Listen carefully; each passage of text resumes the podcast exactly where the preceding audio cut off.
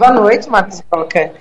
Ó, a gente vai começar assim, ó. Sexta-feira, dia 6, é aniversário de Criciúma, 143 anos de emancipação da nossa amada Criciúma. E é a data, primeira, primeira visita de Jorginho Melo, eleito governador, aqui na nossa cidade. Ele pretende estar por aqui e deve participar das festividades, da cerimônia de comemoração e deve cortar o bolo. Essa informação foi dada hoje cedo pelo Natan Monteiro, que é criciumense e que foi nomeado como subchefe da Casa Civil, que é uma, é, uma das pastas mais importantes, se não a mais importante do governo, ao lado do Stener Sorato, né, o Soratinho, o deputado Stener Sorato, que é o chefe da Casa Civil. E, e, o Natan disse muito mais coisas para a gente hoje. Chegou a dizer que o caso do vereador Jorge, eh, Jefferson Cardoso é o primeiro abacaxi do governo. Ainda segundo ele, a, a, informação sobre esse processo no qual o Jefferson Cardoso está envolvido foi, foi, foi, foi, de conhecimento, foi conhecido pelo governador através da imprensa. Ontem à noite, eu trouxe aqui ontem no, no comentário aqui no ponto final essa informação, né, de que o Jefferson teria caído é a primeira nomeação do, do Jorginho Melo que bateu na trave, que não deu certo, que não rolou. E na entrevista que nos concedeu hoje, o Natan disse que essa foi a primeira escolha política do governador. E o critério usado foi, é um critério muito comum, que, que se usa de forma muito comum na política, que é a, a, a pessoa foi, foi candidata e fez uma boa votação, ela pode ser nomeada para algum cargo, porque significa que ela tem é, influência né, na sua área de atuação. Foi o caso do Jefferson Cardoso. O Natan disse que o, o governador perguntou é, que, quais foram os candidatos que tinham a bandeira da administração penal, né? Porque ele disse na campanha que ele nomearia, que ele levaria para essa Secretaria de Administração Prisional é, alguém que com essa bandeira, claro, né? Isso é uma coisa óbvia. E aí foram, foram levantados alguns nomes. O Jefferson Cardoso era um nome com que fez mais votos, ele fez 17 mil votos agora nessa última eleição. Então ele era uma, um, uma indicação natural, digamos assim, ele era um nome natural. Por que o Jefferson? Porque ele foi candidato, porque ele fez uma boa votação, porque é a bandeira dele, etc e tal. Então, ok. Então o Jefferson vai ser o, o secretário de administração penal. Essa foi a primeira indicação política do Jorginho Melo. E realmente acabou caindo. Segundo Natan, a, a, informação de que ele estaria envolvido num processo, o governador só soube através da imprensa. Ontem à noite, 10 horas da noite, o Jefferson fez uma live, fez uma transmissão na sua página no Facebook.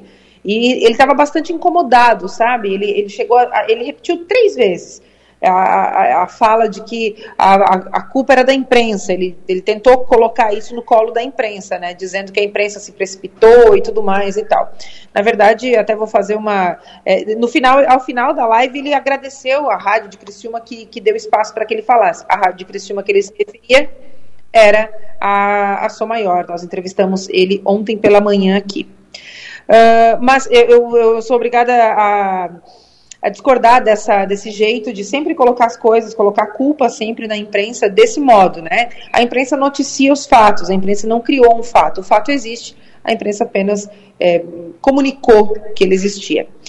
Uh, e aí, desde ontem, então, é o Neuri Mantelli que está como adjunto nessa pasta e, e, informações de pessoas próximas ao governador dizem que, por enquanto, deve continuar tudo assim. O Natan Monteiro disse hoje cedo aqui na São Maior que hoje pela manhã, após a nossa entrevista com ele, o governador teria uma reunião onde, onde poderiam surgir é, novos desdobramentos. Mas o Diário Oficial já foi publicado e não há, hoje, excepcionalmente, não tem nenhuma, não tem nenhuma nomeação. A pasta da, da, da, da administração penal, ela está lá, não teve nenhuma indicação, então fica tudo como está. Por enquanto, o Neuri Montelli é o secretário adjunto dessa pasta e como pela informação que a gente apurou, assim deve permanecer pelo menos pelos próximos dias, viu?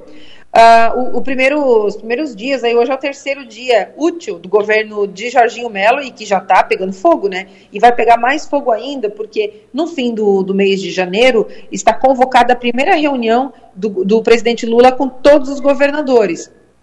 E essa é uma, uma pauta que, que vai ser debatida com, com, com, muita, com muito calor, tá? com muita emoção, porque certamente eu, eu imagino que Jorginho Melo vai se fazer presente nessa reunião, porque fechar portas do Estado com o governo federal não é a melhor estratégia. É, é, é, né, dadas as devidas proporções de ideologia para cá, ideologia para lá, Jorginho Melo sempre foi um político de situação, nunca foi um político de oposição. Ele trabalha junto com o governo né, para o bem do seu Estado. Então, eu acredito que ele deve estar presente no, na reunião com os governadores, com todos os governadores e com o presidente Lula. Vamos ver como é que a sua, a, a, o seu eleitor, como é que os catarinenses vão entender essa informação. Sexta-feira também ele está por aqui, né? Já mencionei antes, ele vai estar tá por aqui, vai cortar o bolo de aniversário da cidade. E com certeza a gente vai poder retirar aí dessa vinda dele a Criciúma algumas outras, alguns outros detalhes desse comecinho quente de governo Jorginho Melo. Por enquanto é isso, viu, doutor Marcos Broca? Amanhã a gente está de volta. Eu, bem cedinho, no programa Delor Lessa, e de novo, à noite, aqui no Ponto Final. Maravilha, Maga. Obrigado, boa noite e até amanhã. Até amanhã.